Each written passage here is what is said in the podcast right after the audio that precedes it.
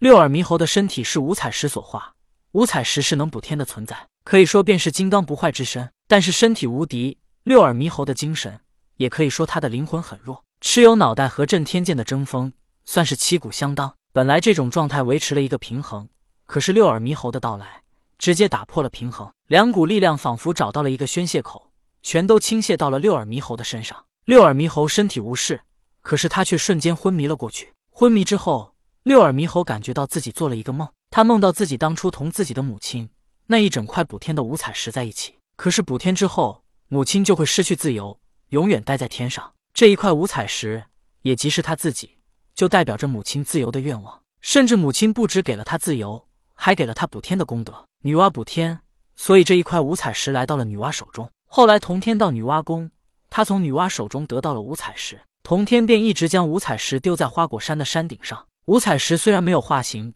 可一直默默地注视着花果山春夏秋冬的季节变迁，也注意到大力牛、黑蛟等人化形离开花果山的事。五彩石把花果山当作家。六耳猕猴感应到的是五彩石的记忆，仿佛做梦一般。他的意识当中融入了五彩石的意识，而五彩石的意识在蚩尤脑袋和震天剑的争锋之下，他也同时昏迷了。六耳猕猴感应五彩石的记忆，而五彩石感应六耳猕猴的记忆。在他们昏迷无意识的形态下，他们的意识没有了人为的控制，两股意识交互在一起。五彩石昏迷之中也做了一个梦，他梦到自己做白面猿猴时，因为脸太白被当作异类。还被认为不吉利，被人转手卖来卖去，几乎就要被杀时，他恐惧害怕，居然让他触发了自己的天赋神通善灵音。直到他通过善灵音的能力，学会了唱歌舞蹈之后，他的地位才逐渐高了起来，直到最后被卖进了西岐王宫内，和七香车、醒酒毡一样被称呼为西岐三宝。在之后便是伯邑考到朝歌替父赎罪，六耳猕猴因为火眼金睛看到妲己狐狸精的本体，扑上去撕咬，反倒被纣王一拳打死了。在这之后，六耳猕猴的灵魂漂泊无依，为了活命，他飘到了昆仑山，附身到一个野猴身上，但却被清风明月无意打死。后来便碰到了童天，被带回花果山，附身进入了五彩石之内。六耳猕猴梦着五彩石的记忆，五彩石梦着六耳猕猴的记忆，他们两个的记忆似乎已经在逐渐的迷乱。五彩石甚至把自己当成了六耳猕猴，六耳猕猴把自己当成了五彩石，在这样的意识交互之下。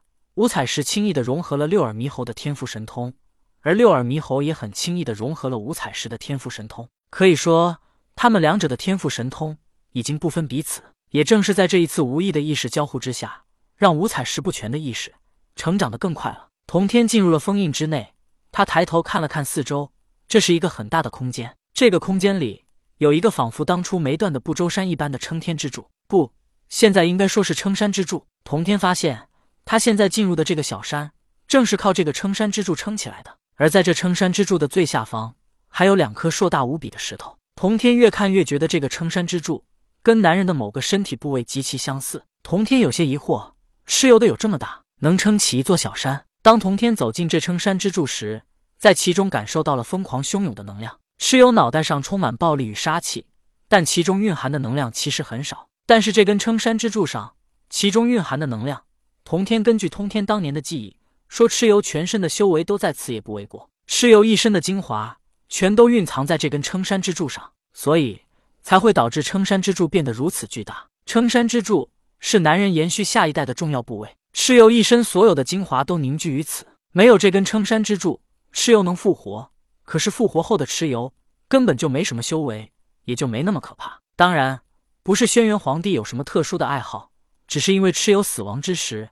他就在想着下一次的复活归来，是蚩尤将自己修为凝聚到了撑山之柱当中。无奈的轩辕皇帝这才会将蚩尤这部分身体单独分开。蚩尤一身的修为都隐藏在此，所以轩辕皇帝特意设置了两层封印，一层是外部的，刚刚同天进入的那个封印；另外一个是直接封印撑山之柱的。同天想了想，蚩尤的这些修为确实很诱人，圣人之下，任何一个人得到便会拥有绝强的战力。可是蚩尤的这些修为。又带着蚩尤的暴躁与杀戮，就仿佛基因会遗传后代一般。谁得到了这些修为，谁也会变得狂暴与杀戮。或许也只有圣人能控制蚩尤的狂暴与杀戮。童天想起自己当初被蚩尤脑袋影响的事情，恐怕他自己都会受影响。他虽然很强，可他的心境根本无法与老子和元始相比，因为他只能算出生为人，也只不过有几年的时间。但是老子和元始那可真的算是老不死的。一个人没有经历那么多事，他的心境是无法成长的。所以，同天要做的，便是只能将蚩尤的撑山之柱给加强封印。轩辕皇帝的封印是他的，同天要在外部加上一重自己设置的封印，如此便是双重保险。同天以手结印，对着撑山之柱不停的点着。当同天停止了行动之后，在撑山支柱的表面，道道如星星一般的亮光闪起，然后这些亮光互相连到一起，形成了一张光芒大网。大网出现之后，光芒大作，之后便逐渐暗淡，直到无影无踪。同天本来还想把六耳猕猴从乾坤袋里放出来，但是看看现在也没这个必要。封印完成之后，同天离开了小山，回到了地面上。